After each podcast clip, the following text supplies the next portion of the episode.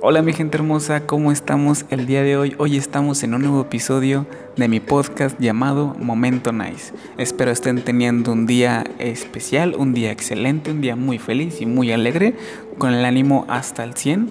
¿Y por qué no al 100, sino hasta el millón? Porque así es la vida y tenemos que hacer así siempre. Tenemos que estar con la, con la energía bien fuerte siempre, siempre, bien feliz, bien alegres. No quiero que se te baje el ánimo para nada, porque si no ahí nos da el bajón después. Pero eso hay que dejarlo a un lado, ¿sí? Cuando estamos con alguien, cuando estamos haciendo algo, siempre hay que hacerlo siempre al 100 y al millón. Con todas las ganas del mundo y con todo el amor. ¿Sí? Hoy tengo un tema. El tema del día de hoy es la infancia. Quiero hablarles un poco sobre cómo somos en esa etapa de, por así decirlo, que unos entre los 3, entre los 3 y 9, 8 años más o menos. Digo, no soy un experto, pero pues más o menos por ahí es la, el tema de la infancia. Tengo aquí unos datos. Este, el primer dato que tengo es que siempre de niño uno se cree todo. Siempre, siempre. Yo tengo una pequeña anécdota sobre eso. Yo tengo un tío que él, pues él desde pequeño, desde los 14, 15 años, él trabajó en una, en fábrica y él tuvo un accidente con unos rodillos y la mitad del dedo índice se lo, se lo arrancó. O sea, se lo rebanó. No sé muy bien cómo fue. Pero la anécdota es, digo, la cuestión es que cuando yo lo vi, pues yo le pregunté, bueno, ese es otro, ese es otro dato que ya lo encajé, es de que cuando de niño hacíamos muchas preguntas, pero bueno, voy a ir a eso después. Yo le pregunté, tío, ¿y por qué no tiene la otra mitad del dedo? Pues para mí era como que qué pedo, ¿verdad? A lo que mi tío me dijo fue de que, no, mira, yo estaba, yo estaba en la casa de tu abuela y le dije a tu tía que pues me hiciera de comer y se tardaba mucho, se tardaba mucho. Yo le decía, llamero, llamero. Se tardó tanto que a mí me dio mucha hambre y me lo comí. Y yo estaba niño, o sea, yo me lo creí. Yo me lo creí.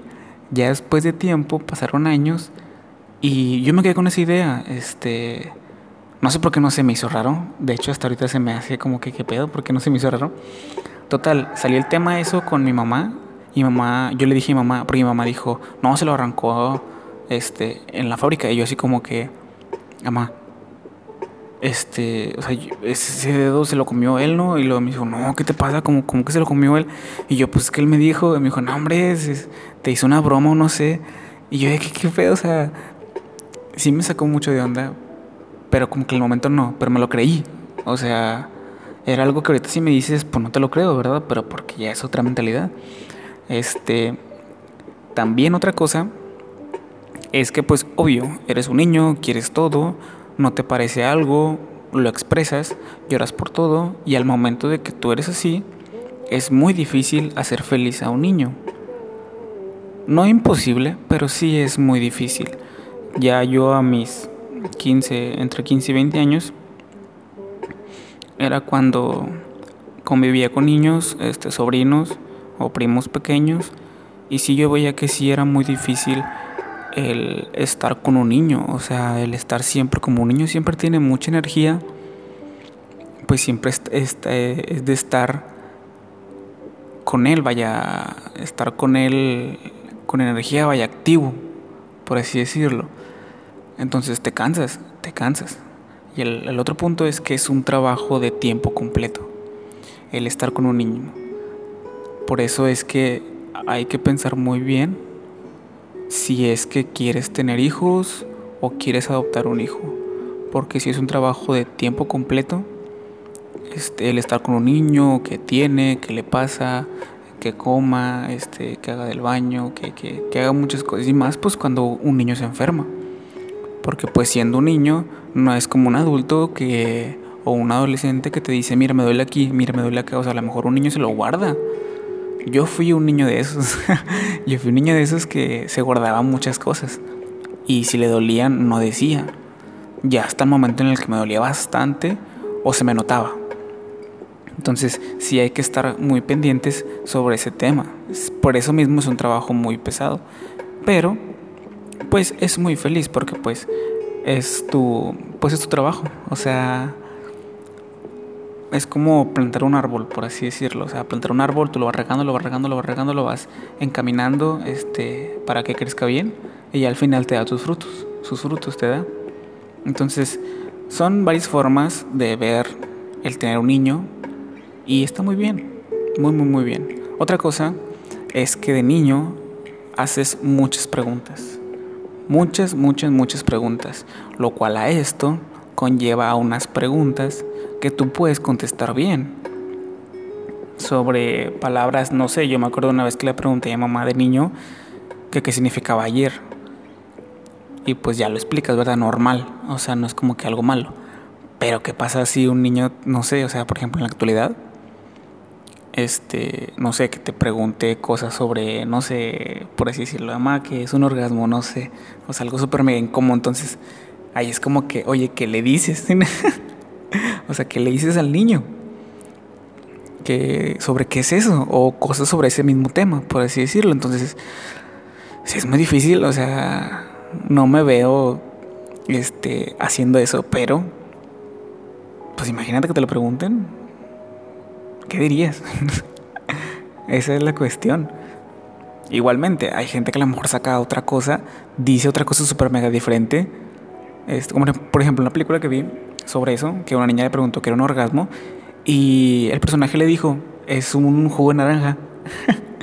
Entonces, al otro día, el papá está con la niña y la niña le dice, papá, quiero jugo de orgasmo. o sea, a veces no quiere decir la verdad, pero al no decirla, después causa problemas. Causa muchos, muchos problemas. Eh, también, lo que cuando es uno niño, es una, metafóricamente, es una esponja de aprendizaje. Lo que tú le inculques a un niño cuando está en la etapa de la, de la infancia y todo eso, o sea, que está creciendo, él absorbe todo lo que todo lo que ve y todo lo que oye. Todo lo que se le inculca al niño, lo que se le educa, cómo se le cría, todo lo absorbe. Y así como, como fue ese niño, después él va a ser igual. Pero no quiere decir que esto... Eh, de esto yo lo veo en la mayoría. No lo veo en todos. Porque si hay mucha gente que ha tenido malos padres, malos, mala familia, pero después esa persona con su familia no lo es. Porque hay veces que esa persona dice, yo no quiero que mi hijo o mis hijos o los niños con los que yo esté tengan el mismo trato que yo tuve de niño. Yo no quiero, yo quiero que sean mejor y así, exactamente así, es como tú te haces mejor persona. Porque es exactamente esa misma enseñanza aplica para todo. Como en el trabajo. En el trabajo puede aplicar de que mi, mi jefe nunca me explicó cómo se hacía esto, yo lo tuve que investigar pero si yo después llego a jefe y alguien viene conmigo a preguntarme, yo lo voy a enseñar. Porque yo no voy a ser como mi jefe que no me enseñó. Te ahorras muchas cosas, hay más ventajas sobre hacer mejor las cosas con alguien. Porque pues de niño, si tú le enseñas a un niño que siempre haga las cosas bien, después te va a regresar también. Y ese niño no va a ser malo contigo, al contrario, va a ser, va a ser mejor contigo. Igualmente en el trabajo, igualmente en la escuela, igualmente en las relaciones. Bueno, en el amor, por así decirlo. Eso queda siempre, siempre. Entonces, todo lo que acabo de decir del trabajo, del amor, de... ¿Qué más dije? Del trabajo del amor, de la escuela. Todo eso va después de la infancia. Así que si desde la infancia, desde niño, tú le inculcas que haga las cosas bien a un niño, él va a hacer las cosas bien en la escuela, en el trabajo y en el amor. Sí es muy importante ese tema, la verdad. yo fui, la verdad, yo sí me siento muy, muy, muy afortunado de, de mis papás, cómo me educaron, de los principios que ellos han tenido. Entonces, sí, ahorita yo veo que sí está rindiendo muchos frutos, tanto con las amistades que tengo, tanto con las relaciones que he tenido, tanto como en la escuela, en la escuela en la que estoy. Sí, es un regalo increíble, la verdad.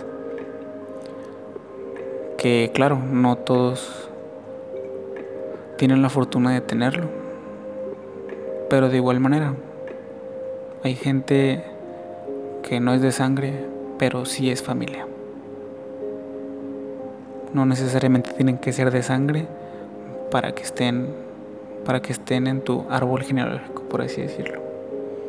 Es muy importante también saber eso. Sí. Bueno, ya me puse muy sentimental, así que vamos a proceder con la anécdota. Esta anécdota es muy, ¿cómo decirlo? Es muy, bueno, no tan loca, pero sí algo loca para la edad que yo tenía. Porque creo recordar que yo, no, si todavía no entraba al kinder, yo estaba, pues en ningún lado, o sea, ya tenía entre 3 y 4 años. Que yo le voy más a 4 años. Sí, yo le voy más a 4 años. Era una mañana. Yo soy el menor de tres hermanos. Mi hermano mayor. Mi hermano mayor tiene 26 años. Mi hermana menor, mi hermana, mi hermana la que sigue, tiene 23 y yo tengo 20. Entonces, cuando yo tenía cuatro años, mi hermano tenía diez y mi hermana tenía eh, seis años, creo, seis, siete años. Entonces, ellos dos estaban en la primaria. Mi mamá siempre, todos los días, pues les llevaba lonche a mis hermanos porque pues estaban en la misma primaria y estaba como a dos cuadras en vertical, o sea, digo en horizontal, a la escuela. Entonces, todos los días en la mañana, mi mamá le llevaba lonche, que era entre las 10 o 11 de la mañana. A cual ese día mi papá andaba de día en el trabajo, entonces no estaba en la casa. Se iban como a las 8 de la mañana mis hermanos, o sea, mi mamá los llevaba a la escuela y yo me quedaba con mi mamá. Entonces, el momento en el que mi mamá va a dejarles el lonche a mis hermanos, a mí me dejó dormido. O sea, yo estaba dormido y mi mamá dijo, ¿sabes qué? Voy a ir. O sea, no lo dijo vaya, o sea, ni me imagino que fue lo que dijo. Voy a ir a dejar el lonche a, a tus hermanos, o sea, a mis hermanos, mientras, o sea, yo, yo estaba dormido lo cual me imagino que ya había hecho antes, no lo sé, la verdad, porque a mitad de que mi mamá fue a dejar el lonche a mis hermanos, yo me levanté. Sí me acuerdo muy bien de ese día y es muy raro, la verdad, no sé por qué acordarme de eso, pero bueno. Mm, yo me levanté a la mitad de que mi mamá fue a dejar el lonche y yo no me asusté, ni lloré, ni me puse triste. Yo me saqué de onda. O sea, yo volteé para todos lados, fui por toda la casa y dije, ¿dónde está mi mamá? Entonces recordé que mi mamá les deja el lonche a mis hermanos siempre. Pues sabes qué, yo ya me sabía el caminito porque pues yo iba con ella cuando los iba a dejar y cuando iba por ellos a la escuela. Yo me salí de mi casa por un lado del barandal que estaba roto porque un, barrote no estaba puesto, o sea, se había, se había quebrado, se había caído. Yo me salí por ahí, pues cabía, era un niño. Y yo me acuerdo muy bien que me paraba en la banqueta, miraba para los dos lados y cruzaba la calle recto. O sea, hasta así, los, los están los carros, este, y yo cruzaba, o sea, en vez de en diagonal, cruzaba recto, o sea, para llegar lo más pronto posible a la acera de, de enfrente. Y me iba toda la banquetita, toda la banquetita, toda la cuadra, toda la cuadra, Después tenía que cruzar otra calle de igual manera, o sea, seguir toda recta, llegar más rápido a la, a la acera de enfrente. Ya era la de la escuela. Me acuerdo que me senté en medio de la plaza donde podía ver, tenía una, tenía una visión así amplia de la puerta y toda la gente. Yo me acuerdo muy bien que me, me senté y me quedé observando si mi mamá estaba ahí. Entonces yo no vi a mi mamá, lo cual me paré y me regresé. De igual manera, o sea, toda la acera, cruzando recto. Llegué a mi casa. O sea, bueno, me empecé a meter, pero como, o sea, sí cabía por el, el hoyo del barandal, pero obvio, o sea, hacía ruido, porque pues no era, no, sí cabía justito. Entonces como yo me empecé a meter, se empezó a mover todo el barandal y mi mamá pues escuchó y pues nada más se asomó por la ventana y me vio a mí ahí todo, este, ahí todo este, ¿cómo se llama? O sea, pues intentando meterme a, la casa. Ya me metí y mamá pues toda así paniqueada, este, asustada. Oye, ¿qué pedo? O sea, ¿por, cómo, cómo, ¿por qué te saliste? Que no sé qué. Ya le dije. Yo me acuerdo que le dije. Le dije, ma, es que me levanté y pues no te vi. Y pues me acordé que les ibas a dejar al lonche a mis hermanos y pues fui a, a buscarte. Entonces, sí se me hace algo súper mega impresionante. ¿Cómo es que? Porque ahorita yo veo a muchos niños de que se despiertan o no ven a su mamá y lloran o, o se asustan, se paniquean, les da pánico de que, oye, ¿qué pedo? Once mamá, once mamá, once mamá, quiero mi mamá, quiero mi mamá. Y yo me levanté y fui a buscarla, o sea, sí me impresionó bastante ahorita. Es como que, que, rayos. Este, pero sí fue una anécdota, pues que sí, se ha quedado siempre. Este, siempre la he contado, siempre me he acordado. Y tengo más, tengo más anécdotas sobre ese, ese tipo de cosas. Pero sí fue muy, muy, muy loco, muy, muy loco. Mi mamá me decía que estaba muy asustada, que no, no, no podía creer que pues llegaba y no estaba yo. O sea, pues que vas a pensar que dónde estaba yo si yo soy un niño, o sea, y nadie estaba, no estaba mi papá, mis hermanos estaban allá afuera. O sea, sí es muy, muy, muy loco ese, todo ese tema. Y bueno, ya llegamos 17 minutos. Quiero hacer una, ¿cómo se llama? Porque ha dicho en el podcast, en el episodio anterior, que iba a subir video de, de este podcast, vaya, cuando lo estoy grabando, a la página de Facebook, pero pues se me complicó un poco y pues no, no podré subir de todos. Porque ahorita lo estoy grabando, pero nada más el audio, no estoy grabando el video. Cuando pueda, este, cuando pueda grabarlo en video y todo eso, yo lo voy a subir, ¿sí? Que tal vez esto no es algo profesional, o sea, les digo, estoy grabando esto con un con un ¿cómo se llama? con un micrófono super pedorro, pero pues se hace lo que se hace. Espero estén espero tengan un buen día. Muchas gracias por escucharme. Este es el podcast Momento Nice donde ahí iba a crear un eslogan acá bien chido, pero no, todavía no tengo el eslogan. Pero bueno, muchas gracias por escucharme. Tengo una página, se llama Ponchito, quiero que vayan y me sigan, ahí voy a estar subiendo todos los podcasts, todos los, este, los links para que no se pierdan de ninguno. Y de igual manera síganme aquí en Spotify, estoy como Alfonso Torres, y el podcast se llama Momento Nice, así pueden buscarlo en Spotify, Momento Nice, y les va a salir.